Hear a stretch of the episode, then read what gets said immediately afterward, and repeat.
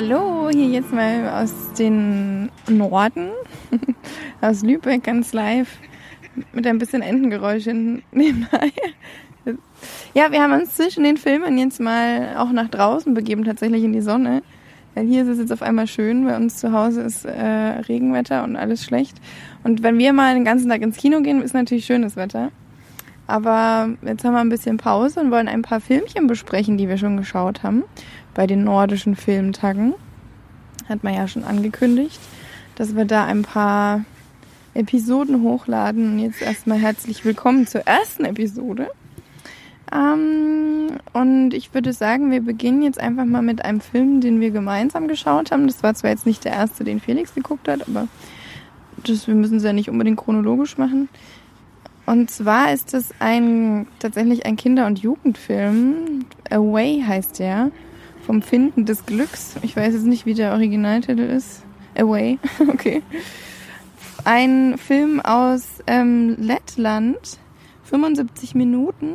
Und ein animierter Film tatsächlich. Von Gins Zilbalodis.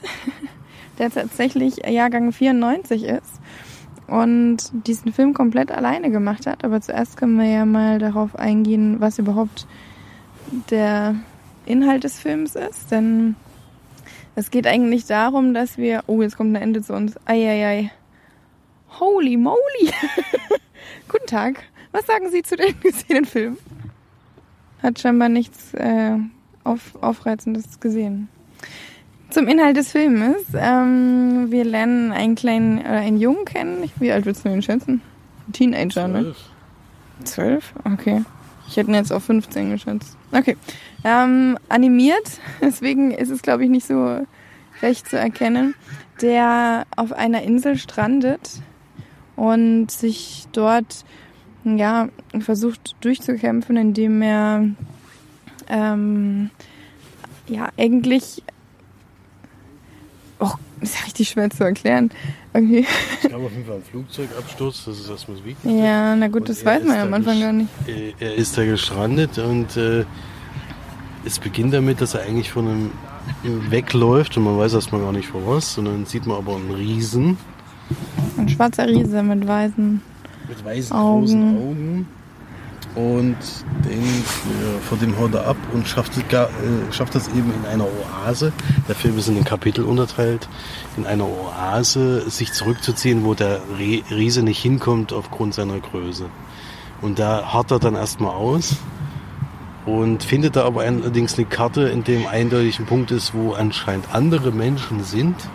Und da er jetzt komplett alleine ist, versucht er natürlich hinzukommen, ist aber natürlich an der ganz anderen Seite von der Insel, an der äh, der er gestrandet ist. Und er findet dann ein Motorrad und noch einen kleinen Freund. Und dann geht die Reise los und äh, immer auf der Flucht, aber auch gleichzeitig vor dem Riesen, der ihn dauerhaft verfolgt.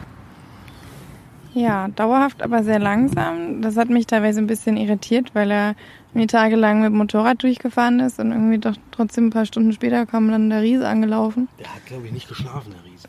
Ja, aber so ein Motorrad ist schon schneller ist, wenn so ein Riese langsam läuft. Aber egal. Ähm, ich glaube, darauf sollte man auch keine Rücksicht nehmen. Felix hat ja schon gesagt, der ist in Kapitel unterteilt. Ich glaube, vier waren es dann. Ähm, es waren sehr schöne, eindrückliche kleine Ideen drinne. Also beispielsweise hat er einen, einen See eingebracht, der quasi so flach ist, dass er da durchfahren konnte mit seinem Motorrad. Allerdings dieser See so gespiegelt hat, dass man alles von oben dann noch gesehen hat. Also das war ganz, ganz eindrücklich, sah auch sehr, sehr schön aus. Man muss sagen, wie ich ja schon gesagt habe, der, ich sag mal, Regisseur hat ja quasi alles alleine gemacht und dadurch ist die Animation auch sehr minimalistisch. Ähm, es ist jetzt kein, also vom, vom optischen her, es ist jetzt keine riesen Innovation oder so. Man sieht eben schon, dass es dass er es alleine gemacht hat und dass er nicht die allergrößten Möglichkeiten hatte, aber das tut er dem Ganzen irgendwie nicht wirklich was zur Sache, weil er trotzdem sehr, sehr schön war. Und ich fand ihn ein bisschen zu lang tatsächlich, obwohl er nur 75 Minuten ging. Aber ähm, so ein paar Stellen hätte ich ein bisschen gekürzt. Aber sehr, sehr, sehr schön gemacht. Sehr, ich glaube, wahnsinnig aufwendig und ähm, hat wirklich Spaß gemacht, ihn zu gucken. Also ich fand ihn sehr gut. Ja, ich bin deiner Meinung auf jeden Fall, denn ich bin äh, auch glücklich, dass wir den jetzt gesehen haben. Es war nämlich tatsächlich an dem Tag schon die letzte Möglichkeit. Den hätte man jetzt, äh, also der kam Dienstag und Mittwoch, jetzt sind wir ja Mittwoch erst angereist, also war das wirklich äh, der einzige Punkt, an dem wir es noch sehen konnten. Ich bin ganz froh, dass wir es geguckt haben, weil es dann wirklich, wirklich erstaunlich war, wo er eben am Ende gesagt hat, dass jetzt haben wir einen Drohnenflug noch über uns. Äh, also alle Töne heute vertreten im Podcast. Ähm, fand ich sehr eindrücklich, weil er es eben komplett alleine gemacht hat. Er hat auch die Musik alleine gemacht, er hat eigentlich alles drumherum äh, alleine gemacht. Das ist wirklich erstaunlich. Das war auf jeden Fall der kürzeste Abspann, den ich jemals gesehen habe. das nur einer war. Credits, ja. ja. Das war schon erstaunlich und ich äh, bin äh, also sehr positiv zu dem Film eingestellt, weil ich das wirklich schön fand. Es, wir haben, glaube ich, auch noch nicht gesagt, dass der Film komplett ohne Dialog auskommt. Mhm. Es wird nicht ein Wort gesprochen im ganzen Film. Ähm, und ja, also ich bin da auf jeden Fall sehr glücklich, dass wir den geguckt haben. Und äh, wir haben auch noch ein kurzes Interview im Anschluss. Da gibt es auch noch einen Twist am Ende. Den wollen wir jetzt noch nicht verraten, aber das sollte man noch mal genau hinhören. Denn äh, es war nicht das, die letzte Möglichkeit, diesen Film zu sehen. Wie viel Leinwandperlen würdest du jetzt geben? Ich würde es sieben geben. Ja, da würde ich mich auch einreihen. Übrigens ein sehr sympathischer Regisseur, Produzent, Komponist. Alles in einem. ähm, ein sehr sympathischer Mensch. Ähm, zwar noch ein bisschen jung, aber da kommt bestimmt noch einiges Gutes von ihm. Aus Lettland, ja. Dann jetzt auf jeden Fall viel Spaß beim Reinhören des, äh, ins Interview. Denkt dran, das war das Erste, was wir gemacht haben. Ich habe ehrlich gesagt auch keine Ahnung, ob noch welche kommen, aber wir werden uns bemühen, dass wir vielleicht noch mal jemanden schnappen können, nebenbei ein bisschen über die Filme quatschen können, dass ihr die Leute auch mal hört. Und ähm, genau, das war jetzt eben das erste Interview. Ist noch ein bisschen stockend vielleicht von mir oder, und, naja gut, man hört ja nur mich, aber ähm, als Interviewer. Also seid nicht allzu kritisch. Wir geben uns auf jeden Fall immer Mühe. Aber viel Spaß beim Reinhören und bis zum nächsten Mal, bis zum nächsten Besprechen. Tschüss. Well, we re really, really liked the movie. Well, I liked the movie. Did you? yes. Okay. Um, it's it's um, really impressive, like that you did all the stuff by yourself, or the credits are very short. so maybe you want to talk about it just a little bit, just how you did it and what you did and everything like that. Um, yeah, so uh, it's uh, I made this film by myself, and mm.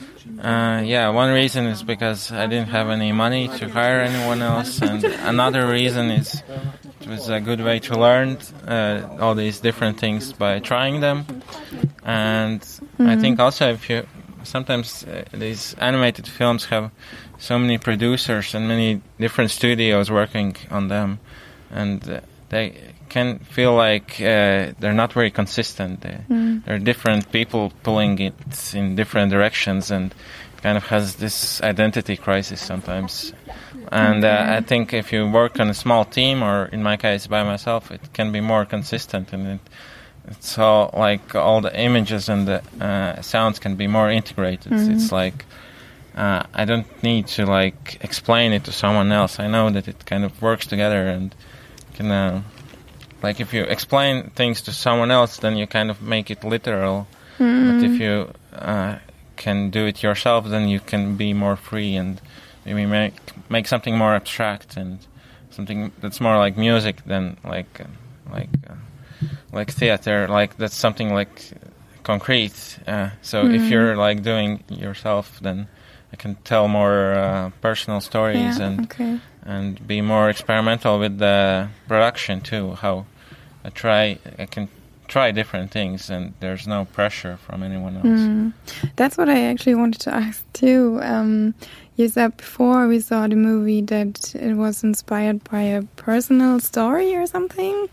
Or I mean, how was it like a nightmare or something, or something uh, like that? Or well, it's it? uh, uh, it's not like specific one story that I made, uh, but it's like this feeling uh, because uh, I made the film by myself, mm -hmm. and the main character is also by himself on this island, and he's trying to find a connection with other people. He's trying to get back home, and it's kind of like making a film on your own.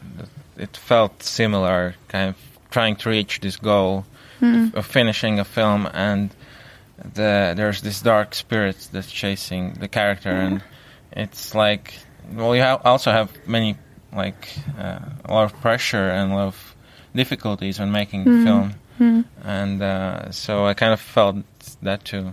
Yeah, obviously. um, and the the big the giant.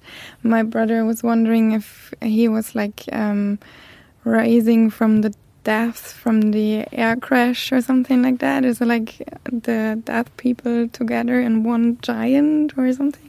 Uh, it's interesting that uh, different people have different interpretations. So I'm a bit hesitant about like giving one specific answer, but I, I think like it's like, and also my uh, answer is not more important than someone else's. Now that now the film is finished, Yeah. it's out in the world, and each person can have a different opinion. But I heard like some people think that it's it's like depression uh, that the character is trying to escape, or some people think that it's like guilt that he's the only one who survived, and some people think that it's like time or or death that he's trying to escape, or Yeah. but mostly it's just uh, I needed to show his uh, like what he's thinking and what he's feeling, and without dialogues, you need to find other ways to do it, and uh, you can externalize these uh, uh, inner problems, and like maybe it's not even real, the giant, but it's in his head,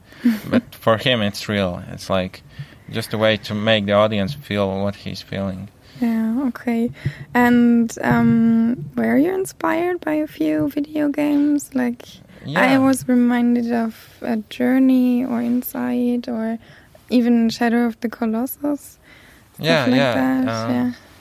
Uh, yeah, those and uh, others too. But it's uh, uh, the film is rendered in uh, like real-time rendering, which is something that's that's used in video games, and this also contributed to the look of the film, uh, and it allowed me to do it my, myself. Because usually 3D animation takes really long time to render, uh, and uh, I could do it pretty much in real time. I didn't have to wait and it has some limitations. This method, uh, uh, but uh, I think these limitations also helped because I can't make it entirely realistic, and uh, but then I have to think of more creative ways to make it more stylized, and I think the graphic look is more interesting than if you have like there are many 3D films that uh, just have like so many details and you can see every hair and every pore on the character and so if you like sim- uh, simplify it, I think it's more pleasing, and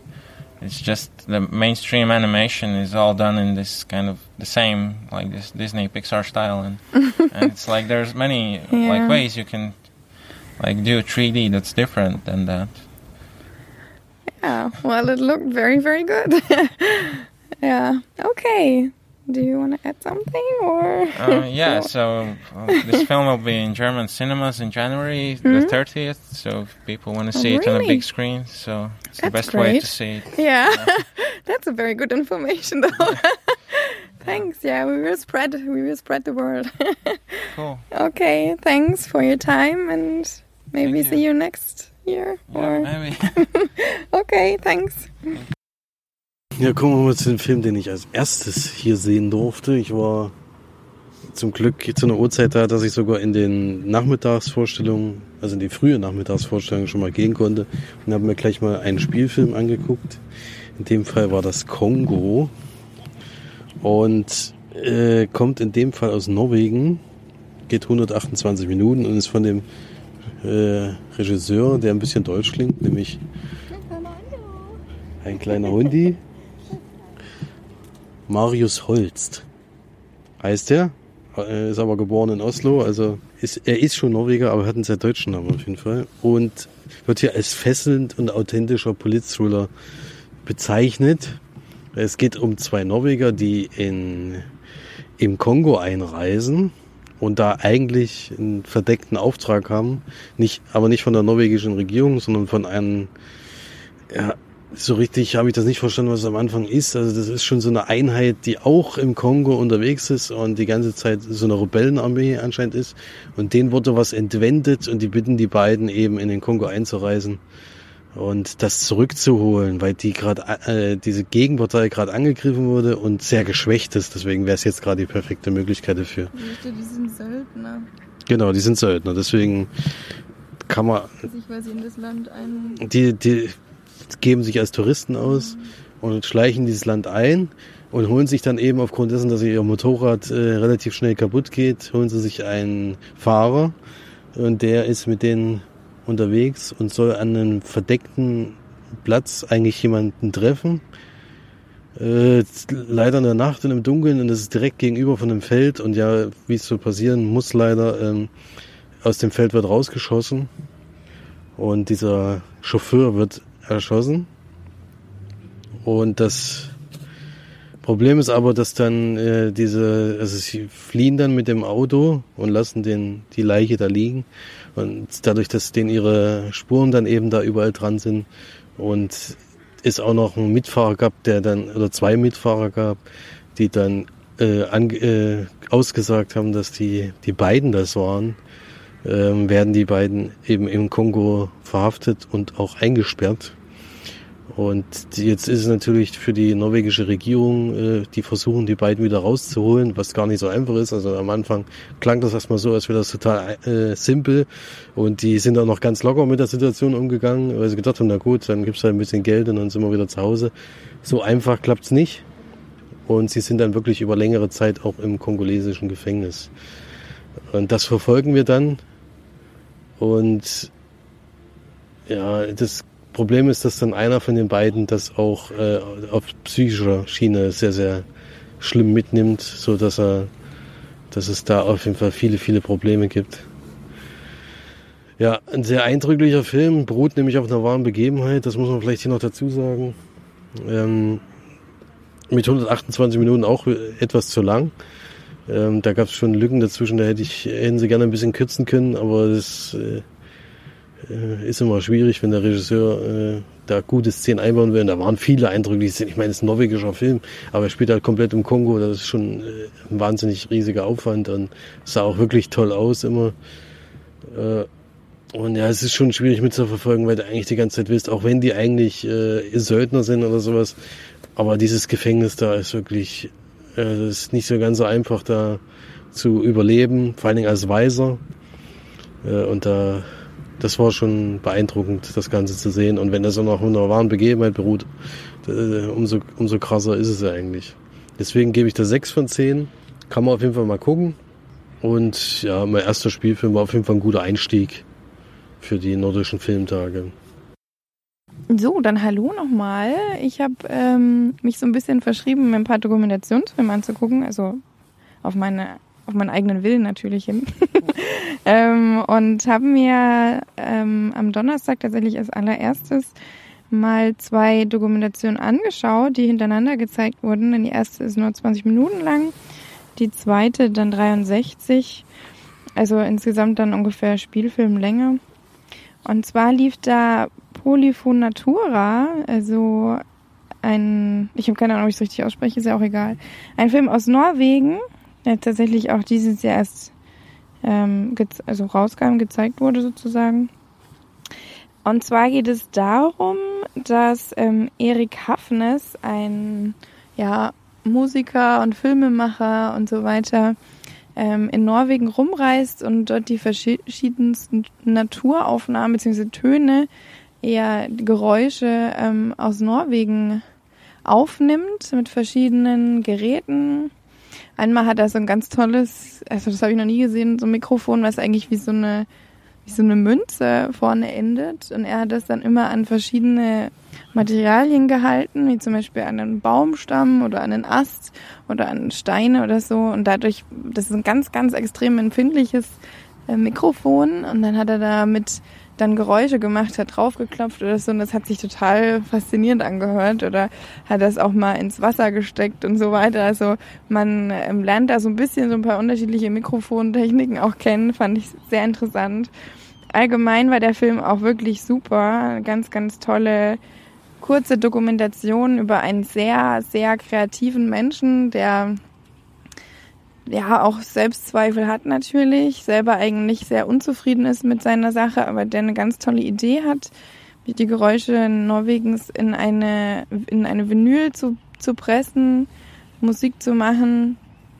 Und ähm, ja, kann man eigentlich gar nicht so wirklich viel mehr drüber sagen, nur dass es ganz fantastischer ganz fantastisches Endergebnis ist, finde ich zumindest. Und ähm, ich froh bin, dass ich das im Kino gehört habe, äh, geschaut habe, beziehungsweise ja auch gehört habe, weil da die, ähm, weil da die, der Klang natürlich nochmal dreimal so gut war und man dann Surround Sound hat und das wirklich einfach wahnsinnig gut funktioniert im Kino.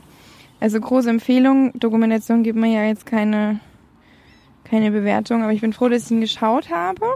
Und dann habe ich einen estländischen äh, Dokumentationsfilm gesehen, das vom Wind geformte Land hieß der.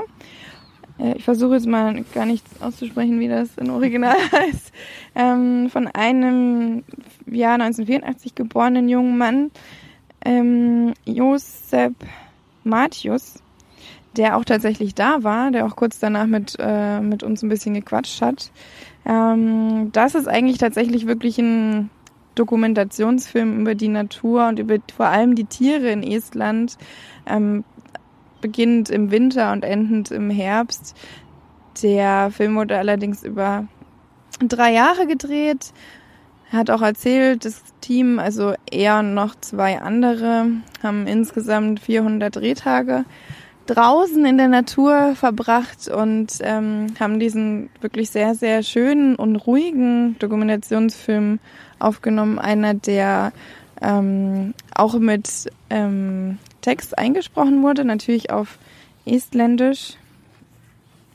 Eine ganz tolle Sprache.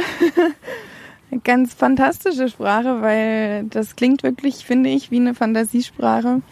Ähm, sehr, sehr hart, aber eine ganz tolle Synchronstimme haben die da gefunden. Also war wirklich auch sehr schön anzuschauen und vor allem, wenn man naturverbunden ist und ähm, mal ein bisschen mehr wissen will. In gibt es eben zum Beispiel einen Haufen Elche. Die waren natürlich äh, der Star im Film, die haben die Hauptrollen gehabt. Und dann, ja, viele Vögel, viele kleine Tierchen. Gibt sogar Schlangen dort, habe ich nicht gewusst. Ich glaube zwar nicht, dass sie giftig sind, aber dafür, dass sie so einen harten Winter haben, finde ich schon erstaunlich, dass sie Schlangen haben.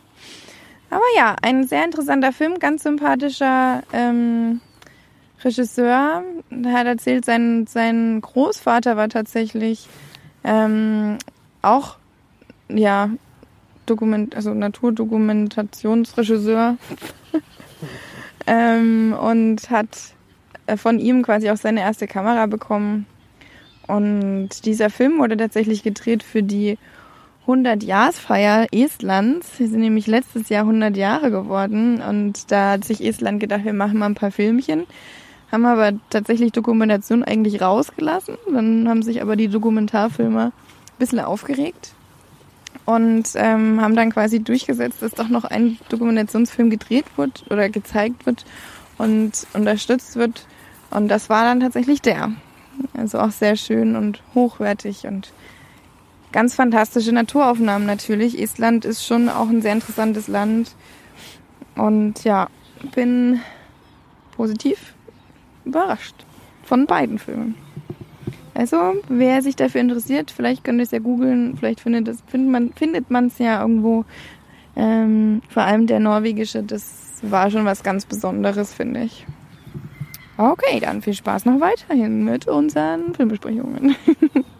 Da komme ich zu meinem Abendfilm, den ich am Mittwoch gesehen habe. Mein Abschlussfilm für diesen Tag. Äh, witzigerweise auch mit dem Wort Tag im Titel, nämlich Weiser Weiser Tag von Hilnur Palmason. Palmason. Äh, in dem Fall aus Island. 108 Minuten. Und wir treffen auf einen Polizisten, der eigentlich schon Rente ist, aber immer mal noch aushilft und gleichzeitig sich ein Haus gekauft hat. Und zwar äh, liegt das sehr weit außerhalb, ist eigentlich so ein altes Industriegebäude und hat sich aber jetzt äh, als Lebensziel noch gemacht, das umzubauen und das seiner Tochter und ihrer Familie am Ende zu schenken. Und kommt gerade wieder ein kleiner Hund, wir sind gerade abgelenkt. Und er hat dabei noch eine Enkelin, auf die er immer mal wieder aufpasst, weil die Eltern beide arbeiten und er übernimmt eben so ein bisschen die Nachmittagsbetreuung oder Tagesbetreuung, wenn jetzt Ferien sind oder sie krank ist zum Beispiel. Und äh, die spielt da auch eine große Rolle, äh, weil er so ein bisschen ein alter Kriegskram ist, aber durch sie merkt man dann eben, dass er doch ein Herz hat. Und das Problem ist aber, dass am Anfang des Films ein Unfall gezeigt wird. In dem Fall äh, verstirbt er seine Frau dabei.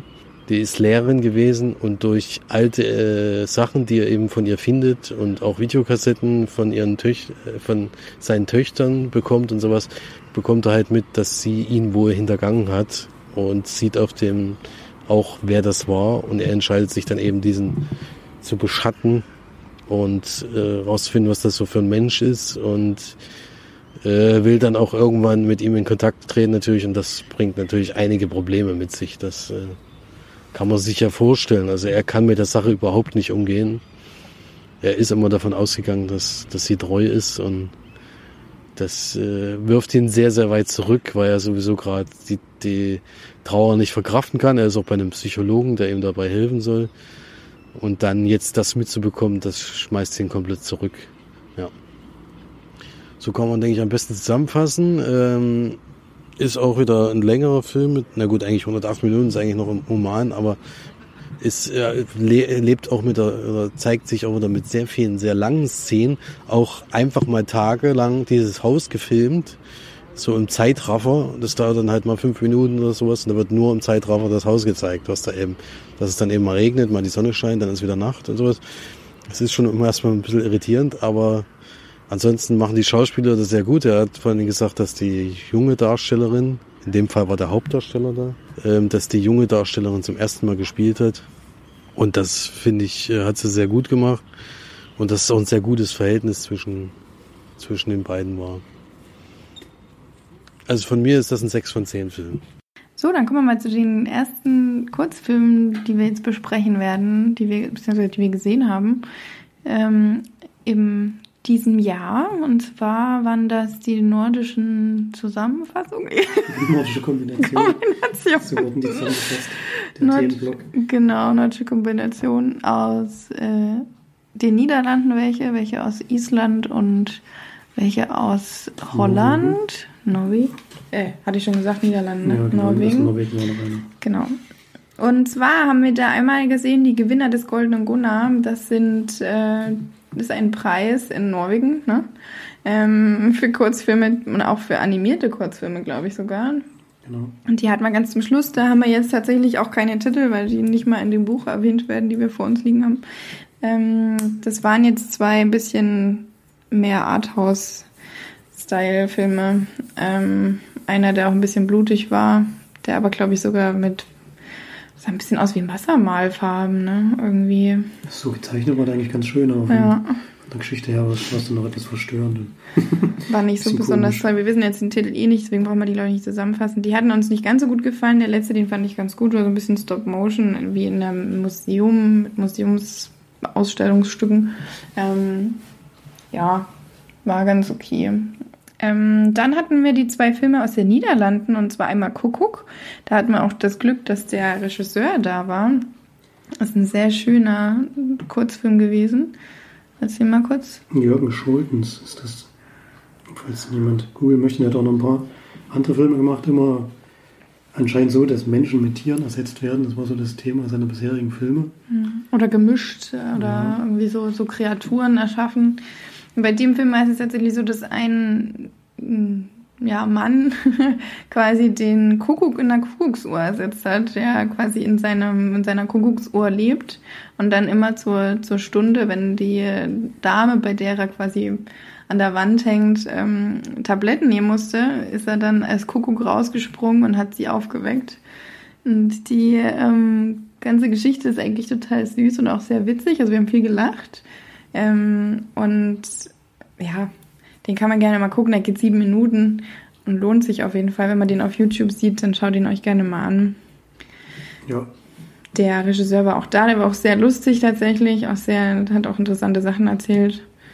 Und ja, war ein guter Film. Der zweite Film aus den Niederlanden war, glaube ich, Lady, ne? Genau. Ist von Fabian Janssen. Und der ging eine knappe halbe Stunde, also wirklich deutlich länger als der erste. Und da geht es um ein junges Mädchen oder eine junge Frau, ich glaube, es ist gerade 18 geworden, mhm. ähm, die auf der Straße lebt in den Niederlanden und dort jemanden trifft, einen älteren Herrn, mit dem sie sich so ein bisschen anfreundet und ja, der ihr so ein bisschen zeigt, wie er halt ihr Leben erleichtern kann auf der Straße, wo sie auch was zu essen herbekommen kann und wie sich eben ihr Leben so ein bisschen erleichtern kann. Nebenher die Geschichte noch, das ist ähm, eine eingewanderte Person, um die es da geht, das junge Mädchen oder die junge Frau. Und ihr wurde sozusagen Ausreisebescheid zugestellt, dass sie in vier Tagen das Land wieder verlassen muss und das ist dann noch Thema des Films so ein bisschen. Ja, viel mehr würde ich noch nicht verraten, weil bei einer halben Stunde wirklich nur mal kurz angerissen, worum es geht. Ja, tatsächlich auch der längste. Ich glaube, länger, einen längeren Kurzfilm werden wir nicht sehen war mir auch ein bisschen zu lang. Also fand ja, auch schön die, von der Idee, ja. die Chemie zwischen den beiden hat gepasst. Das hat mir gefallen, aber mir ging es auch ein kleines bisschen zu lang. Mhm. Dann haben wir noch To Plant a Flag, ein ähm, isländischer Kurzfilm. Er ist tatsächlich aus Norwegen, aber er spielt auf jeden Fall. Ach so, er spielt in Island. Island das ist ja. unverkennbar. 15 Minuten lang und tatsächlich ein Star-Auftritt, wo ich kurz noch gehofft habe, dass er vielleicht da ist. Nämlich Jake Johnson spielt er mit, bekannt aus ähm, New Girl beispielsweise, der Nick. Und ähm, Jason Schwartzman, das ist auf jeden Fall ein Begriff. Ich kann es aber nicht sagen, wo er schon mitgespielt hat, aber auf jeden Fall kenne ich den Namen definitiv. Das waren die beiden Hauptdarsteller. Mhm. Auch eine sehr, sehr, fand ich zumindest sehr, sehr lustiger Film ähm, über zwei, die 1966 quasi in Island ähm, aus Amerika in Island arbeiten und zwar es in ja, Astronauten, sage ich mal, die quasi in Island Probedurchläufe machen, ähm, wie es dann im Endeffekt auf dem Mond ähm, zugehen soll und wie sie ihre Mission dort erfüllen sollen, nur eben anstatt auf dem Mond erstmal in Island. Fand ich sehr, sehr schön gemacht. Ähm, in dem Film ist es. Doch nicht alles. Glaub, ja, die sind vor allem beide sehr ähm, lustige oder sehr, ja, bisschen trockene Humore, die sie da haben, die beiden, die auch sehr interessante Gespräche führen, sag ich mal. Und ja, die versuchen da eben auf einen bestimmten Punkt hochzukommen mit ihrem Gerät, was sie da als Mondfahrzeug, Mondfahrzeug genau, ähm, um da eine Flagge zu zu setzen. Und dann wird, kommt dieser aber abhanden. Und sie äh, verdächtigen dann einen Farmer. Und darum geht es dann. So ein bisschen in dem Film. So, welcher Film er wirklich aus Island ist, ist ähm, Ich, den wir da noch, oder Eck heißt der auf Original. Isländisch. genau. Ja, da geht es um einen jungen Mann, der merkt, dass er sich in seinem Körper nicht wohlfühlt und lieber ein Mädchen sein würde. Und wir beobachten ihn dann, wie er damit versucht zurechtzukommen und auch wie er wohl versucht, eine Geschlechtsumwandlung oder zumindest sich da beraten zu lassen, das vielleicht durchführen zu lassen. Ja, es geht, glaube ich, aber auch eher darum, dass er eben sehr ländlich lebt und ähm, dass da natürlich ein großer Konflikt eigentlich entsteht, vor allem weil er bei seiner, scheinbar bei seiner Großmutter lebt, die sehr Konservatives, würde ich jetzt mal einschätzen, und dass er eben davor dann auch Angst hat, dass sie, wie sie das dann auffasst oder aufnimmt, ja. Auch ein guter, fand ich auch gut, gut, ähm, kurz und knapp 15 Minuten steht da. Mhm. War gut auf den Punkt gebracht, fand ich. Ja, fand ich jetzt von den Kurzfilmen hier den schwächsten, aber war jetzt auch nicht schlecht. Also. Was? Achso, von denen, ja. Von denen, die wir gesehen haben, insgesamt. Nicht, nicht mit den animierten noch dazu. Okay. Sondern von denen, die wir jetzt wirklich genau besprochen haben. Ja.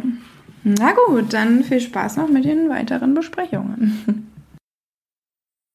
Also mein erster Film am Donnerstagmorgen war Sons of Denmark, ein Film von Ulam Salim, 1987 geboren. Und äh, kommt in dem Fall aus Dänemark, ist ein Erstlingswerk. Er hat gerade sein Studium erst abgeschlossen und hat dann diesen Film gemacht. Und es geht um, ja, eigentlich geht es um mehrere Sachen gleichzeitig, deswegen ist das ein bisschen schwierig zusammenzufassen. Also die Sons of Denmark sind im Endeffekt eine rechte Einrichtung, in dem sich so Leute versammeln, äh, die ganz klar gegen Muslime und gegen äh, ja, sämtliche Ausländer eigentlich ist. Und das Ganze spielt im Jahr 2025. Kurz davor gab es einen schweren Anschlag an der U-Bahn-Station, wo relativ viele Pendler äh, aufeinandertreffen, wo auch in Dänemark bis auch in, in der Realität große Angst herrscht, dass da mal was passiert, weil da immer an diesem Ort sehr viele Menschen auf einen Haufen sind. Und das ist in der fiktiven Geschichte so, dass es eben am Anfang diesen Anschlag gibt. Und dadurch schafft es eine rechte, ein rechtes Parteimitglied oder ein ultrarechter Politiker, schafft es relativ hohe Anerkennung zu bekommen mit der Ansage, dass er, wenn er bei der nächsten Wahl an die, äh, der Premierminister wird, dass er dafür sorgen wird, dass die muslimischen Leute oder eigentlich alle Ausländer, alle Immigranten, wie sie dann sagen, dem Land ausgewiesen werden. Das ist so seine Agenda. Gleichzeitig lernen wir noch einen jungen Mann kennen, der eben ganz genau auf der anderen Seite steht, der Araber ist und sich dann so einer Gruppierung anschließt, die da versucht, eben was dagegen zu unternehmen. Auf jeden Fall nicht auf die allzu, nicht auf die allzu nette Weise, sondern eben auch mit Gewalt und die schrecken da auch nichts zurück. Und äh, so sehen wir dann beide Parteien. Ist aber nicht alles, da passiert noch sehr, sehr viel mehr. Äh, geht auch relativ lange mit, äh, also genau zwei Stunden in dem Fall. Und das ist aber wirklich gerechtfertigt, denn äh, es gibt da noch einige Story-Wendungen, die wir nicht, die man nicht vorhersehen kann und wirklich, da passiert sehr, sehr viel. Deswegen für mich auf jeden Fall der beste Film, den ich bis jetzt gesehen habe. Kommen ja noch ein paar, aber fand ich schon, fand ich schon erstaunlich, vor allen Dingen auch von dem Sound her und von dem, ja, wie intensiv manche Szenen sind, ist wirklich, also das hat mich schon sehr beeindruckt und bin mal gespannt, ob wir da dieses Jahr noch was Besseres sehen. Für mich auf jeden Fall ein 8 von 10 Film. Und habe ich den anderen beiden jetzt auch auf jeden Fall schon empfohlen, obwohl er, glaube ich, für March wirklich auch sehr emotional werden könnte. Gut, dann zum nächsten Film. Jetzt sind wir beim Donnerstagvormittag angekommen. Da habe ich mir zwei Filme angeschaut. Der erste ist Der Sohn des Vogelfängers, ein schwedischer und dänischer Koproduktion auf jeden Fall. Ich glaube, der Regisseur ist schwedisch, aber äh, das, die Handlung ist in, auf den Färöerinseln sogar verortet. Und es geht um einen Vater, der mit seiner Frau und seinen zwei Töchtern in einer Hütte lebt und als Vogelfänger arbeitet. Der lässt sich so die Stellwände runter und versucht dort Möwen zu fangen, die wahrscheinlich dann verzehrt wurden, nehme ich mal an. Also er bringt auf jeden Fall rum, um sie dann fertig zu machen zum Essen, sage ich mal. Und er hat Probleme es gibt so ein Gesetz auf den Färöerinseln, dass man nach einer bestimmten Zeit, wenn man ein Haus gepachtet hat, dass es an den Besitzer zurückgeht. Mit, äh, mit der Ausnahme, wenn man einen Sohn bekommt, dann geht das Pachtrecht auf den Sohn über für eine bestimmte Zeit, eine sehr lange Zeit. Und er, seine Frau ist gerade wieder schwanger und beide hoffen jetzt natürlich, dass das dritte Kind von den beiden ein Sohn wird kann man sich schon vorstellen, dass das nicht so ganz funktioniert, denn er bekommt die dritte Tochter und es geht jetzt langsam auf den Zeitpunkt zu, wo er sein Haus verlieren würde. Er hat, glaube ich, noch ein knappes Jahr Zeit oder so und überlegt jetzt, was er machen soll. Und soweit muss ich es vielleicht noch erzählen. Die beiden kommen halt auf die Idee, dass er, dass seine Frau mit einem Mann schläft, bei dem die Wahrscheinlichkeit höher ist, dass er einen Jungen zeugt. Ist, muss man vielleicht noch sagen, es spielt äh, Ende 18. Jahrhundert, glaube ich. Also man wusste jetzt noch nicht, dass das schon relativ zufällig ist, was da jetzt für ein Geschlecht rauskommt. Das ist natürlich genauso, ich glaube von der Wahrscheinlichkeit her wäre es viel größer gewesen, wenn ein viertes Kind zeigt, dass das ein Junge wird. Aber das wussten die wahrscheinlich damals noch nicht. Wird auch im Film thematisiert, dass sie denken, er ist nicht fähig, Jungen zu zeugen. Was natürlich irgendwo Quatsch ist, aber das wussten sie damals nicht besser. Und sie suchen sich dann einen Mann aus, der dann auch natürlich Geschlechtsverkehr mit seiner Frau hat. Und es kommt dann auch zur Geburt eines Jungen, aber an der Stelle würde ich jetzt auf, äh, aufhören zu erzählen, denn dann geht, geht die Geschichte in ein paar Richtungen, die ich noch gar nicht vorwegnehmen möchte. Und ja, soweit zur Geschichte. Ist ein Drama, Ich fand es sehr gut erzählt, hat sehr, sehr schöne Bilder, also vom, von der Kamera und von dem, was von den Inseln gezeigt wird, das mir wirklich sehr, sehr gut gefallen. Auch das Schauspiel von den Leuten, die können das gut rüberbringen. Das hat für mich, war für mich auch dramatisch genug. Auch wenn man die Geschichte so ein bisschen, vielleicht so ein bisschen vorhersehen kann. Gibt schon so zwei, drei Wendungen, mit denen ich jetzt nicht unbedingt gerechnet hätte, aber waren jetzt auch keine riesen Überraschung. Trotzdem funktioniert der Film für mich. War ein schöner erster Spielfilm, den ich jetzt gesehen habe und gibt dem 7 von 10 Leinwandperlen. Hat mir schon Spaß gemacht. Dann etwas, der zweite Spielfilm, den wir gleich danach geguckt haben, war etwas schwieriger. Nova Lituania heißt der. Ein neues Litauen heißt das dann, glaube ich, auf Deutsch. Bin ich mir aber nicht hundertprozentig sicher. Und es geht um Litauen in dem, an den Anfängen des Zweiten Weltkrieges. Es ist dann irgendwann so, dass Deutschland und Russland von zwei Seiten vor der, vor der Haustür stehen sozusagen, kurz davor sind, ins Land einzumarschieren. Und ein Professor hat die Idee, ein neues Litauen zu erschaffen, und zwar an einem anderen Ort. Ich glaube im Endeffekt auf einer Insel, wenn ich jetzt richtig verstanden habe. Und dort aber nur das Elitäre, also die elitäre Bevölkerung hinzuschicken und dort eben ein neues Volk zu erschaffen, das nicht unter der Tyrannei der Eindringlinge jetzt leben muss. Ja, so viel zur Story war äh, leider sehr, sehr langweilig. Hat mir nicht gefallen ist ja hier bei den nordischen Filmtagen immer alles im Original mit englischen Untertiteln. Die haben sehr, sehr schnell gesprochen. Dadurch habe ich, teilweise bin ich mit dem Lesen gar nicht hinterhergekommen und war für mich auch schwer, das zu übersetzen. Also ich habe auch einiges wahrscheinlich nicht hundertprozentig verstanden, aber allgemein von der Geschichte her fand ich es schon sehr, sehr, hat sich gezogen wie so ein Kaugummi und es ist nicht wirklich irgendwas passiert. Waren immer sehr, sehr viele Gespräche von dem Professor mit Leuten der Regierung oder mit seiner Familie zu Hause. Und mehr passiert in dem Film eigentlich auch nicht. Und von mir auf jeden Fall keine Empfehlung. Mit dem vielleicht, der sieht ganz gut aus, ist in schwarz-weiß gedreht und dafür wird vielleicht noch zwei Leinwandperlen rausdrücken, aber von der Story her und so kann ich da leider nichts vergeben. War jetzt doch die erste größere Enttäuschung. Hätte ich in der Zeit lieber einen anderen Film geschaut, aber das kann man natürlich vorher nicht so genau wissen. Gut, das zum Donnerstagvormittag und dann schauen wir mal weiter. So, kommen wir mal zu dem zweiten Film, den ich am Donnerstag gesehen habe, nämlich Das skandinavische Schweigen von Marti Helde. Und aus Estland ein Film und direkt bei der Begrüßung haben sie uns gesagt, dass es der erste estländische Film war, der bei dem Toronto Film Festival aufgenommen wurde, was wirklich erstaunlich ist. Und dabei geht es um eine Schwester, die ihren Bruder vom Gefängnis abholt, aber so richtig abholen ist eigentlich nicht, denn er weiß davon gar nichts.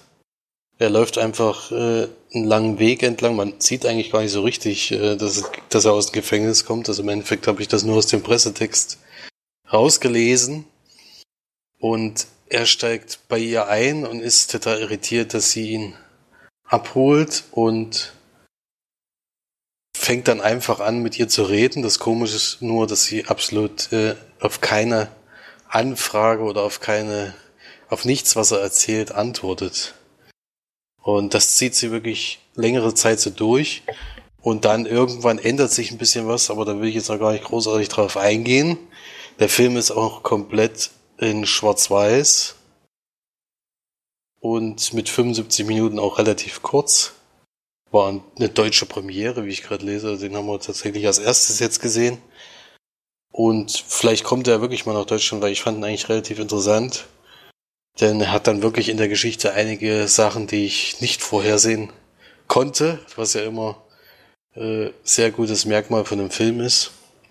Und deswegen würde ich den auf jeden Fall empfehlen. Also March hatten ja noch nicht gesehen. Also spätestens wenn er dann irgendwann mal zu sehen wäre, äh, würde ich ihr das auf jeden Fall mal ins Herz legen, den Film. Und ich gebe dem Film 6 von 10 Leinwandperlen. Da komme ich zu einem Film, den Marsch nicht am Donnerstag noch gesehen haben. Aus Island kommt der. Geht doch nur knapp 80 Minuten. Regiert geführt Runa Runarsson. Und ist ein bisschen besonderer Film. Ich finde es relativ schwierig, den zusammenzufassen, weil er im Prinzip keine Handlung hat. Sondern er besteht aus sehr, sehr vielen kurzen Szenen. Also noch nicht mal Kurzfilme, sondern Szenen, die wirklich nur ein bis vielleicht drei Minuten gehen. Jetzt mal grob schätzen.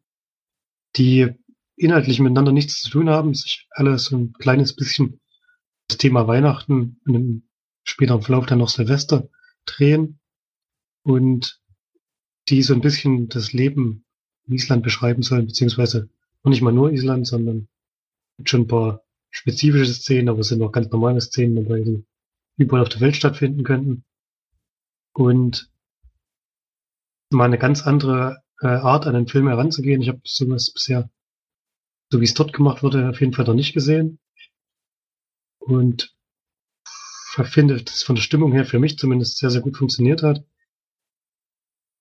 Und ja, kannst du mir vielleicht noch mal kurz was dazu sagen?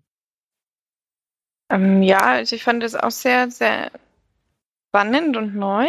Und ich halt, also ich fand einfach so diese ganze Aufbau sehr interessant. Also manche Kurzgeschichten waren halt einfach sehr banal, aber haben irgendwie trotzdem gut zum Film gepasst oder zu dem, dass eben eigentlich wollten sie ja Island so zeigen, wie Island eben eigentlich auch im normalen Alltag ist.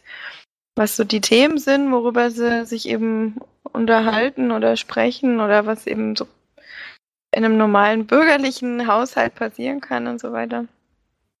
Und dann das Ganze spielt ja in der Vorweihnachtszeit bis Silvester, glaube ich. Ich glaube, mit Silvester endet es ja. Und ähm, ist natürlich eine sehr schöne Stimmung. In dem Film allerdings hatte die äh, bei uns, die Moderatorin, vorher gesagt, dass das in irgendeiner Kritik steht, eine isländische Version von äh, Wer ist dieser blöde? Tatsächlich Liebe. Tatsächlich Liebe.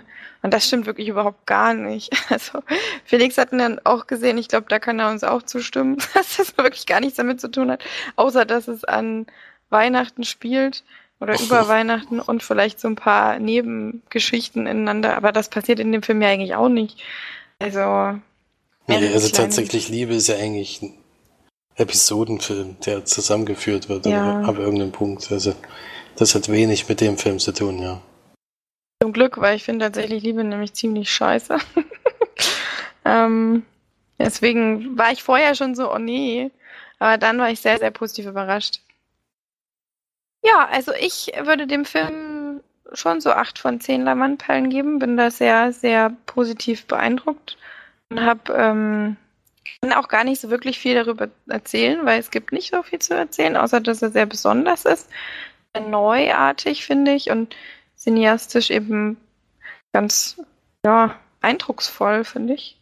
Und ähm, dann haben wir uns nämlich tatsächlich nach der, nach dem Film und nach der kurzen Besprechung danach uns nochmal die, ach nee, die Produzentin geschnappt und haben ein ganz kurzes Interview gemacht. ich wollte schon sagen, gegeben. auch geil. ähm, und da könnt ihr jetzt auch mal reinhören. Viel Spaß. Okay, so um, we were wondering how the idea rised to to make a movie like this. It's like a really special way, I think, mm -hmm. like um, with all the small episodes. Um, and we are wondering how the idea. Yeah, um, maybe that is something that Runar could um, explain more mm. in details. But I know that he, though, really wanted to um, maybe step out of his comfort zone, maybe, mm. And and do something different. But maybe he could he could explain it better. But for me, um, the beginning for me for this film was uh, that Runar said, "So um, should we do a road trip?" Yeah, and just. Okay catch and see what we can see around Iceland and made, make a kind of a documentary um, hybrid film about Iceland. So mm. that was the very beginning for me. At least. and I really fell in love with the idea from the beginning. I said, yeah, let's just do it. Mm. But then it evolved, and and this is this is the outcome of that. Yeah. So it was a kind of a working progress yeah. thing. Yeah. yeah. not a very long work in progress, yeah. but I guess that it is a much longer progress for Runar because he has a lot of ideas and and is maybe thinking about five or six ideas at the same time, and then practice when something is ready or when the time is right for an idea. Then he kind of takes it down and and works with it. So yeah, I, actually have no idea how long it has been. Um, kind of in preparation in his head. I'm guessing a lot longer than mine. Probably. Yeah. Yeah.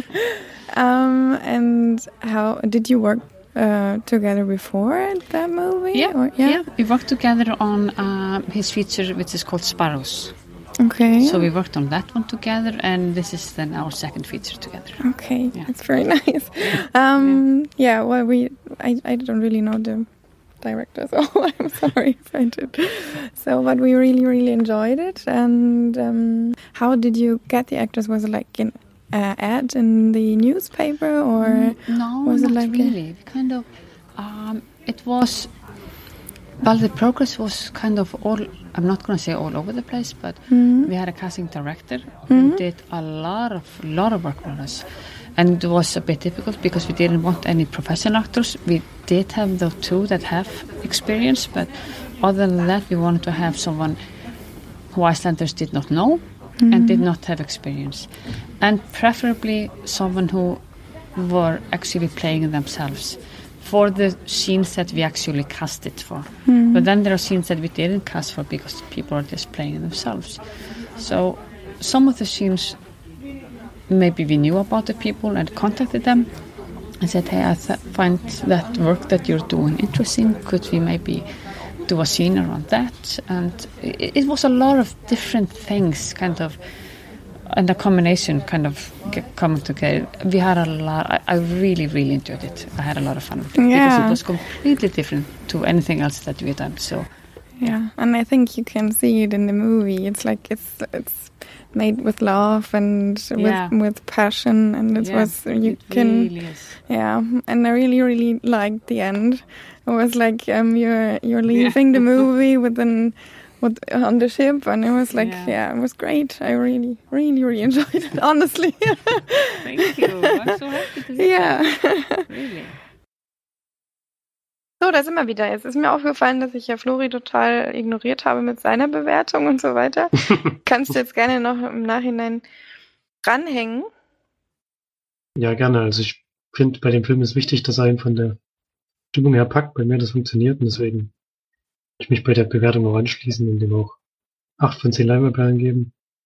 Und man freut sich immer, wenn man da was Neues sieht, was man im Kino so noch nicht gesehen hat. Das gibt's ja nicht mehr oft. Deswegen finde ich schon, dass der Film was Besonderes darstellt. Ich weiß Ja. allerdings nicht, ob der irgendwann nach Deutschland kommt. Das ist schon sehr speziell. Also ist wahrscheinlich dann im Endeffekt auch wieder sehr schwierig, den sich mal anzuschauen. Das stimmt, was allerdings auch sehr schade ist. So, Felix, dann hast du ja tatsächlich noch einen Liebesfilm geschaut. Das ist sehr überraschend, weil du eigentlich derjenige bist, den ich am wenigsten einschätzen würde, dass er einen Liebesfilm sich anguckt. Aber hey, warum nicht? Ja, gut, Liebesfilm weiß man ja nicht immer gleich. Äh, die Romeo und Julia Geschichte ist ja eigentlich ein Drama. Aber es geht auch um Liebe, ja, das stimmt. Feuer und Flamme heißt der Film und ist von Mans Marlind und Björn Stein, äh, ein Regisseur-Duo, was wohl schon öfters, äh, welches wohl schon öfters Filme zusammen gemacht hat, aus Schweden und geht 105 Minuten und es geht um einen Stockholmer Vergnügungspark, äh, der gegen, direkt gegenüber von einem anderen konkurrierenden, konkurrierenden Vergnügungspark liegt. Und die beiden, äh, die das leiten, die, die, also diese Vergnügungspark leiten, die hassen sich halt wirklich äh, schon jahrelang. Die spielen sich auch mal gegenseitig üble Streiche, wo dann bei dem anderen Park mal kurzfristig durch Stromausfällen kommt oder dass eine Grube gegraben ist, bevor die Leute in den Park rein können äh, und da alle reinfallen. Das ist natürlich immer nicht so günstig. Und die haben eben beide, ein, also der eine hat einen Sohn und äh, der ist jetzt ja schon langsam dabei, diesen Park von, vom Vater zu übernehmen. Auf der Gegenseite ist natürlich eine junge Dame, die im gleichen Alter ungefähr ist, die konstruiert die neuen Attraktionen in dem anderen Park. Und da ist natürlich immer eine Rivalität, allerdings äh, merken die relativ früh, dass die schon äh, eher eine freundliche Rivalität ist und das dann irgendwann auch mehr wird als nur Freundschaft. Kann man sich ja vorstellen, wenn das eine Romeo und Julia Geschichte ist und dann entspinnt sich da so eine, ja so eine Liebesgeschichte daraus, die eher, was ich vorher nicht gewusst habe, ist eher ein Märchen, als dass es ein äh, Spielfilm ist. Ähm, und das hat mir eigentlich überraschend gut gefallen, denn äh, es wird also diese Vergnügungsparks sind eben komplett nachgebaut, ist nicht irgendwie CGI oder sowas, sondern es ist alles Kulissen gewesen, was sehr erfrischend war und wirklich toll aussah an vielen Stellen. Ähm, sind viele auch witzige Szenen drin gewesen, wo man echt lachen musste. Äh, spielt ja auch 1940, also äh, sind da die Deutschen auch auf dem Vormarsch, was dann eben auch zum Thema wird und all sowas. Und ja, ist auf jeden Fall ein äh, ganz, ganz angenehmer Umgang mit der Romeo und Julia äh, Story sozusagen. Also es ist nicht genau das gleiche, es geht jetzt nicht genauso aus. Äh, darauf, äh, da muss man jetzt keine Angst davor haben und ich fand das, das Märchenhafte war ein bisschen sehr schnulzig zwischenzeitlich, aber es war auch echt gut gemacht. Und wie gesagt, das Optische hat mir wirklich sehr gut gefallen. Deswegen gibt's da von mir sieben von zehn Leinwandperlen. Na da, Klingt ja gar nicht so schlecht. Mal gucken, vielleicht kann man ihn. Der würde dir gefallen, glaube ich. Mhm. Dann haben Florian und ich tatsächlich noch mal ein paar Kurzfilme geguckt, genauso wie ein Abend vorher. Und diesmal 22.15. Und zwar unter dem, der Rubrik Lebensentscheidungen. Und wenn du magst, können wir uns da auch gerne abwechseln mit den Filmen. du kannst auch gerne die besprechen, denn ich muss zugeben, dass ich bei manchen schon äh, Schwierigkeiten habe, mich dran zu erinnern, worum es überhaupt ging. Okay, also ein, paar, dann... ein paar sagen mir sofort was, aber bei ein paar müsste ich echt jetzt überlegen und dann mach du lieber eine Zusammenfassung und ich gebe dann mein. Wenn du es erzählst, fällt es dir bestimmt wieder ein, welcher das war. Kann ich gerne machen, kein Problem. Also was dir wahrscheinlich sofort einfallen wird, ist äh, Big Red Gun. Ein, also das sind auch alles wieder deutsche Kurzfilme. Äh, was heißt wieder? Es kommt dann nochmal eine Besprechung mit deutschen Kurzfilmen. Aber die von letzten Mal war ja nordisch irgendwo. Und jetzt Deutschland 22 Minuten lang, Big Red Gun. Deutsch mit englischen Untertiteln. Und wir lernen in der Kurzgeschichte Jannis kennen. Der ist so ein totaler klischeehafter, ja, wo arbeitet er? Im Steuerbüro oder so.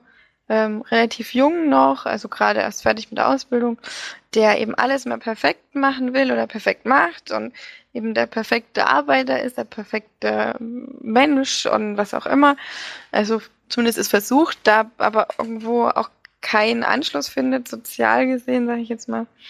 Und dann lernen wir noch seinen Freund, Schulfreund, ehemaligen Schulfreund Marvin kennen, der eigentlich das ganze Gegenteil ist, der so ein Lotterleben führt, irgendwie Probleme mit irgendeinem, irgendeinem Mafia-Boss oder so hat, keine Ahnung, der ähm, ja irgendwie an eine Waffe kommt, die rot ist und dann ein lustiges Verwechselspiel entsteht, nämlich dann kommt irgendwie Jannis an die an diese Waffe und äh, weiß nicht, was er damit tun soll und dann ist in seinem Büro noch eine große Feier, seine seine Liebe noch oder seine Ex-Freundin, aber seine große Liebe noch mit dabei, also mit im Büro arbeitet und er versucht sie dann beeindrucken und dann kommt Marvin irgendwann dazu und dann gibt es ein großes Chaos. Ja. War nicht also, so geil. es war wirklich ziemlich, ziemlich schlecht. Also ich habe mich sehr, sehr gelangweilt. Es waren 22 Minuten, eine der längsten 22 Minuten, die ich jemals gesehen habe. Es war wirklich nichts für uns, nichts für mich. Also ich hoffe, dass das, das soll natürlich jetzt niemand ernst nehmen oder, oder, oder einem übel nehmen. Aber es ist einfach wirklich sehr extremst klischeehaft. Also es ist wirklich sehr, sehr anstrengend teilweise ge gewesen zu, zu schauen, wenn man schon so ein paar Filme gesehen hat. Also auch wo Marvin zum Beispiel mit dem, mit, mit diesem Typen da telefoniert, der irgend so ein Mafia-Boss ist, sieht man ihn halt nicht, sondern in einem roten Licht, wie er irgend so eine, so eine Walnuss zerhaut auf dem Tisch und so. Also der, da gezeigt werden soll, da ist der große böse Mann und äh, der alle immer umbringt und was auch immer. Und äh, Marvin war wirklich, also tut mir leid, ich weiß, das ist in den Kurzfilmen häufig nicht die besten Schauspieler sind, aber das war wirklich Katastrophe. Also das ähm, war wirklich nicht gut gespielt. Also da äh, habe ich sogar dann lieber irgendeinen theatralischen Theaterschauspieler als ihn gehabt, weil er, ich habe ihm 0, gar nicht diese Rolle abgenommen. Das war so auch von der Statur her sehr schlecht gecastet und von der Stimme her überhaupt nicht wie so ein ja, halt wie so ein Draufgänger-Typ. Es kam mir gar nicht bei mir so an und naja, war leider wirklich gar nichts für mich und wenn ich das bewerten sollte, wäre ich da sehr, sehr, sehr niedrig, muss ich sagen. Ja. Da wirst du wahrscheinlich auch nicht viel mehr dazu sagen, oder? Nee, es ist schon sehr viel gesagt und ich bin da sehr ähnlicher Meinung. Mir hat halt noch nicht gefallen. Und ja, braucht man einfach nicht anschauen, wenn der Meinung nicht möchte. So, dann gab es noch einen Film, der hieß Jägerin. Der ging 19 Minuten lang. Ähm, da war die, also eine der Schauspielerinnen dabei, die aber ungefähr eine Screamtime von 30 Sekunden hatte. ähm, hat sie dann auch am Ende erzählt, dass sie relativ viel dann ihre Rolle rausgeschnitten wurde aus dem Film. Was aber auch nicht dramatisch gewesen war, weil sie einfach so ein bisschen so eine banale Nebenrolle hatte. In dem Film geht es darum, dass ähm, wir eine Frau kennenlernen, ich weiß gar nicht mehr, wie sie hieß. Hier steht Rick. Gar nicht gewusst. Ähm, die nach Hause kommt mit Verletzungen am Bein und ähm, sehr deprimiert ist und sie scheinbar, wie man relativ schnell mitbekommt, äh, gerade ähm, einen Autounfall hatte, wo eben ihr, ihr Beifahrer bzw. ihr Mann scheinbar mit gestorben ist und sie kommt dann nach Hause, nimmt ihren Hund und ihre Waffe, macht sich auf in den Wald und will sich und ihren Hund dann eigentlich umbringen, aber sie wird dann so ein bisschen von ihren, ja, von ihrer Vergangenheit eingeholt und so ein bisschen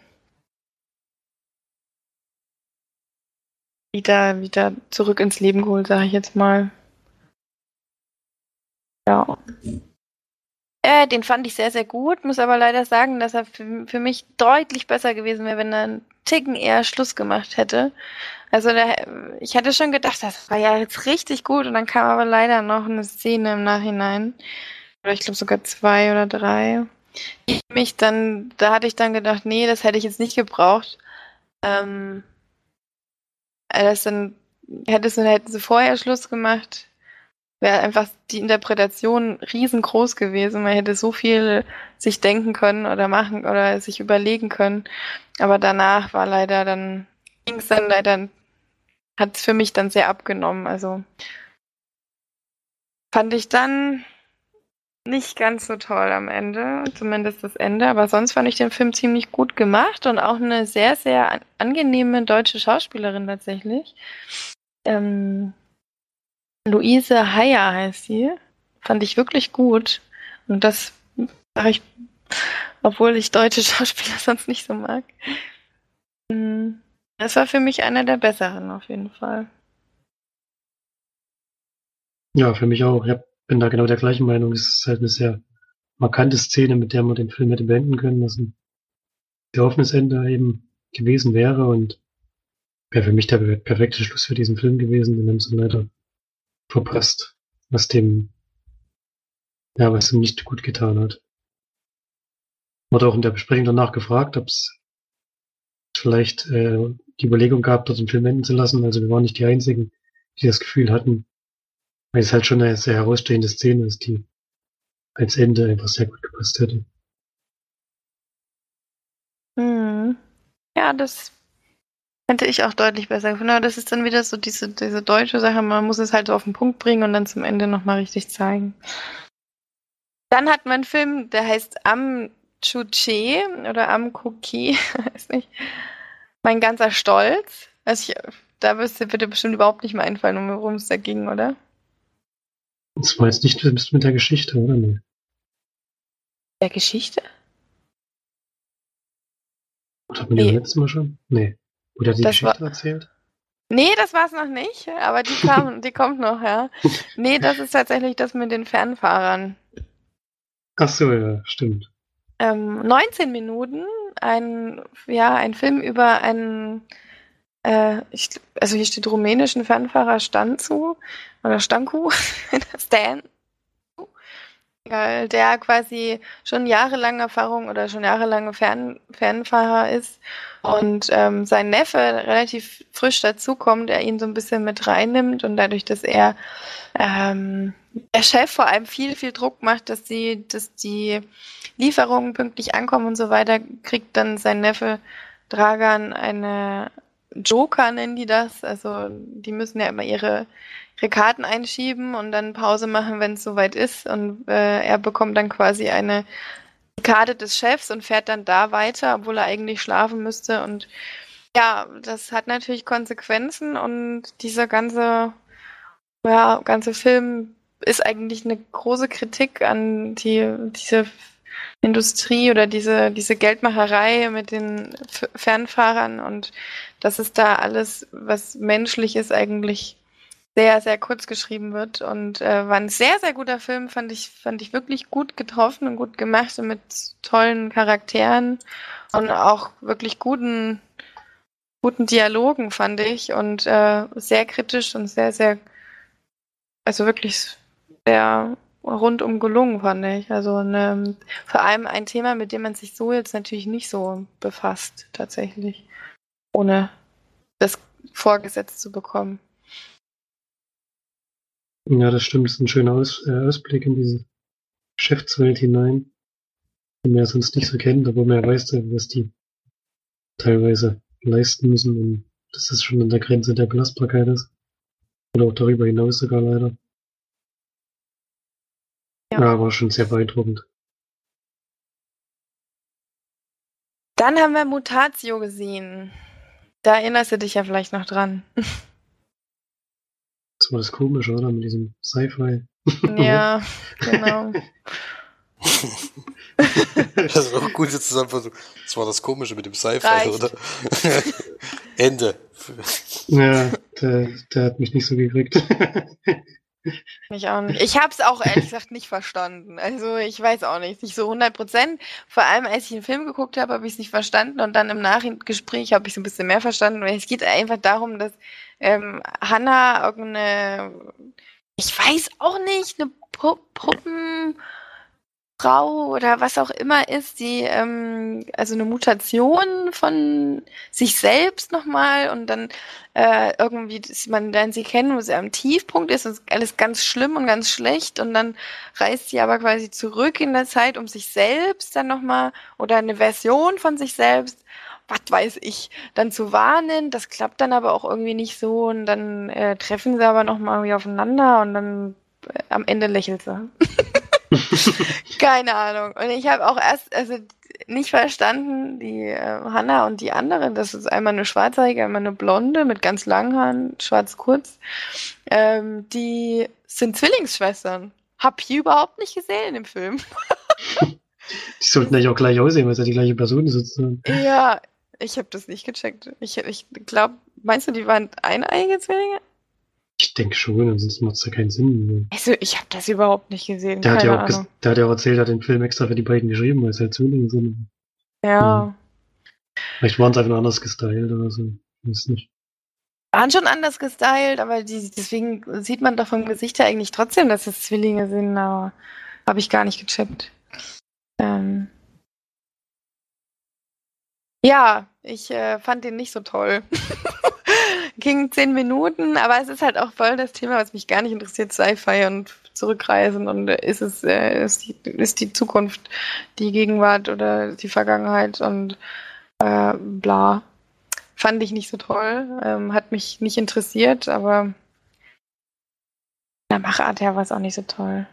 Ja, eben, mich interessiert das Thema schon, aber der Film hat, hat mich dann auch nicht erreicht. Also es war nicht so tolle. Also die beiden, also der und der mit der roten Waffe, fand ich am schlechtesten eigentlich. Tatsächlich. Dann kommen wir zu Root Boys. Das ist das, was du vorhin schon kurz angesprochen hast mit der Geschichte. Also das ist tatsächlich ein Film, den würde ich auch auf jeden Fall Felix ins Herz legen. Der geht nur neun Minuten, ist aber von der Machart her, finde ich, ein bisschen wie. Also kann man eigentlich, ich weiß gar nicht wie.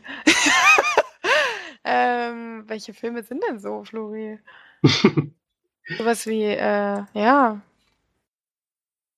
Lambock oder so? Bisschen? Ja, Von der, nee. von, vom Humor her vielleicht auch. Das ist wirklich schwer zu vergleichen. Das Lambock in neun Minuten stelle ich mir auch schwer vor. Nee, vom Humor her so ein bisschen. Achso, vom Humor, ja.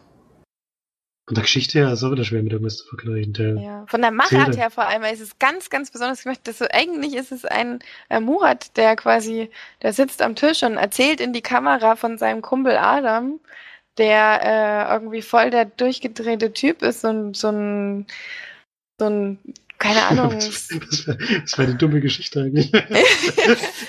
so, ja, so, ein- so ein Typ, der einfach die ganze Zeit kifft und denkt, er wäre der übelste Mega-Dealer. Dabei hat er nur so, was weiß ich, macht er halt so die Leute in der Nachbarschaft, verkauft er den Drogen und dann wacht er halt irgendwie auf an einem Tag, nachdem er voll durch ist, ruft halt sein Kumpel Murat an und sagt, ey, ich will unbedingt beim Triathlon mitmachen. Und er soll ihn unbedingt jetzt abholen um 9 Uhr früh. ja, Und- das klingt sehr gut. Murat fährt dann halt hin, holt ihn ab. Weil Murat erzählt immer schon, ich habe noch nie Fahrradfahrer gesehen. Ich will beim Triathlon mitmachen. oh, nee. Ähm, und Pflicht. Ja, sehr, sehr, also wir haben wirklich sehr gut, sehr, also ich viel gelacht. Ähm, und aber dann sieht man ihn halt so, wie er versucht beim Triathlon mitzumachen und das natürlich überhaupt gar nicht hinbekommt. Und Murat erzählt das dann quasi so ein bisschen in die, in die Kamera. Eine, also eine große Empfehlung, vor allem, weil es eben auch ganz, ganz besonders gemacht ist. Also die, ähm, die Sache, also man sieht Murat eben in dieser Bar, wie er sitzt, und wenn er aber von Adam erzählt, quasi wird das in Rückblicken gezeigt, aber diese Rückblicke werden quasi so ganz steril in so einem weißen ähm, Studio gezeigt, wo eben die Sachen, die er benutzt oder mit denen er interagiert, sind wie aus Pappe gemacht. Also wie so ein, wie so ein altes, äh, so alte Requisiten aus Pappe und ähm, er schwimmt dann da auch einmal im Wasser und ähm, Der macht ja einen Triathlon, der muss ja Wasser. ja, und da wird das Wasser halt so aus, aus verschiedenen Das ist echt bitter. ähm, das ist so aus so Oh. verschiedenen Schichten so aus Pappe gezeigt, so dieses Wasser. Also das kann man, kann man schlecht erklären. Ist richtig gut gemacht. Also wirklich auch sehr, sehr liebevoll. Also man wird auch so reingeschmissen in den Film. Also Murat erzählt es halt einfach, man versteht überhaupt gar nicht warum und was und wie. Und das ist wirklich ein ziemlich cooler, ziemlich, ziemlich cooler Kurzfilm. Und auch Der hat- perfekt für die neuen. Der hat auch ein cooles Ende, das hat mir auch gefallen. Ja, das stimmt. Ja, man versteht halt eigentlich gar nicht so richtig, was da los ist, aber Waren die jetzt da oder nicht? da war der, ach nee, da war gerade leider niemand da. Da wollte Ja. Murat eigentlich kommen, ist dann aber leider nicht da gewesen. Also der, ähm, der Schauspieler. Er spielt, Hm. also er heißt sogar auch Murat, also spielt sich so Murat Aslan. Und hier steht auch, ähm, es ist sogar basierend auf, eine, auf wahren Ereignissen. das finde ich sehr schön. Mhm. Ja, das wäre, die Nachbesprechung wäre bestimmt sehr lustig gewesen, ja. das glaube ich auch. Ja. Und dann hatten wir noch Zahme Tierchen. Der war auch lustig, ist aber der kürzeste gewesen mit fünf Minuten. Erinnerst du dich da jetzt noch dran? Nochmal deine grauen Gehirnzellen? Naja, das weiß ich noch. Mit diesem, ja.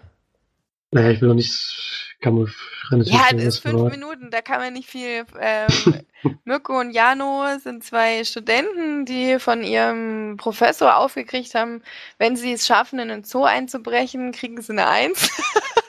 und wenn sie das dann noch filmen, und dann machen sie es natürlich, und bei einem von den beiden, der dreht dann so ein bisschen durch. der hat dann noch eine Machete dabei.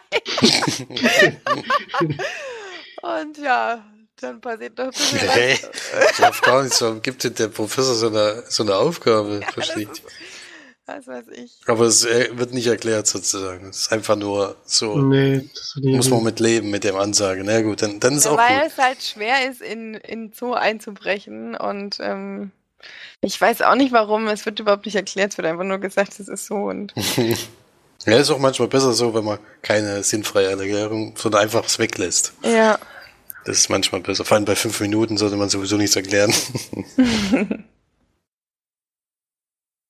ja, er war auch sehr lustig und vor allem kurz, kurzweilig. Also natürlich fünf Minuten gehen dann immer sehr schnell vorbei. Und es war vor allem mit so Wackelkamera gedreht. Der eine hatte so eine GoPro auf, der, auf dem Kopf, die wirklich richtig, richtig schlecht war. also vom, vom, äh, von der Qualität her. Ja. Fand ich auch sehr, sehr schön. Also wir haben einige sehr gute Filme gesehen. Ähm, Road Boys ist so, glaube ich, Nummer eins bei denen gewesen. Und dann Sametierchen und Amchuche oder Amkoke oder wie es heißt. Und Jägerin war auch super. Und Mutation, Big Red Gun war halt einfach nichts für uns. Tatsächlich. Obwohl man sagen muss, dass bei Big Red Gun waren, waren alle da. War das komplette Filmteam da. Und die auch, also so, vor allem viele, die wir schon kennen, tatsächlich vom letzten Jahr Podcast äh, aus, äh, aus den nordischen Filmtagen, weil wir da einen Kurzfilm besprochen hatten. Ähm, wie hieß der? Fünf Minuten Heimat oder so? Fünf Prozent. Fünf Prozent Heimat. Ja, das gibt, gibt viel, viel mehr Sinn, fünf Prozent. ähm, und da waren, war eigentlich die komplette Crew wieder da, weil die nämlich alle miteinander immer diese Filme machen. Also der auch, den wir da hatten mit dem Licht und so weiter, waren, glaube ich, alles dieselben. Und auch ähm, Johann Schulz oder Schulze. Schulz, glaube ich. Den wir äh, mit dem wir ein Interview hatten. Er war dann nur teilweise am Drehbuch beteiligt. Deswegen fand ich es ein bisschen, ja, der 5% Heimat hat uns ja wirklich sehr gut gefallen. Dann war der jetzt schon ja, leider vom Drehbuch her nicht so dolle. Naja. Ernüchternd. Ja, dann haben wir, glaube ich, es schon geschafft, oder nicht? Haben wir den Donnerstag abgeschlossen. Genau. Dann vielen Dank erstmal fürs Reinhören, dass ihr so lange durchgehalten habt. Das ist ja jetzt vielleicht schon so ein, zwei Minütchen vorbei. Jetzt haben wir natürlich im ersten Podcast ähm, unsere zwei Interviews im ersten Podcast-Abschnitt. Aber das, ich hoffe, das hat euch auch gefallen. So viele Möglichkeiten haben hat man dann im Endeffekt gar nicht, so die nebenbei mal schnell zu erwischen. Aber wir haben es immer mal geschafft und dann haben wir es auch genutzt und ich hoffe, das hat euch dann auch gefallen. Und ansonsten, dann hört nächste Woche wieder rein. Da ist ja wieder mit der der Freitag besprochen. und ein paar Filmchen und sogar mit einem Gast. Den wollen wir jetzt noch nicht spoilern, damit ihr euch dann überraschen lassen könnt. Ja, und ansonsten viel Spaß noch, habt noch einen schönen, schönen Tag, schönen Abend, schönen Morgen und geht fleißig ins Kino und versucht mal ein paar nordische Filme zu schauen. Bis dann, tschüss. Tschüss. Tschüss.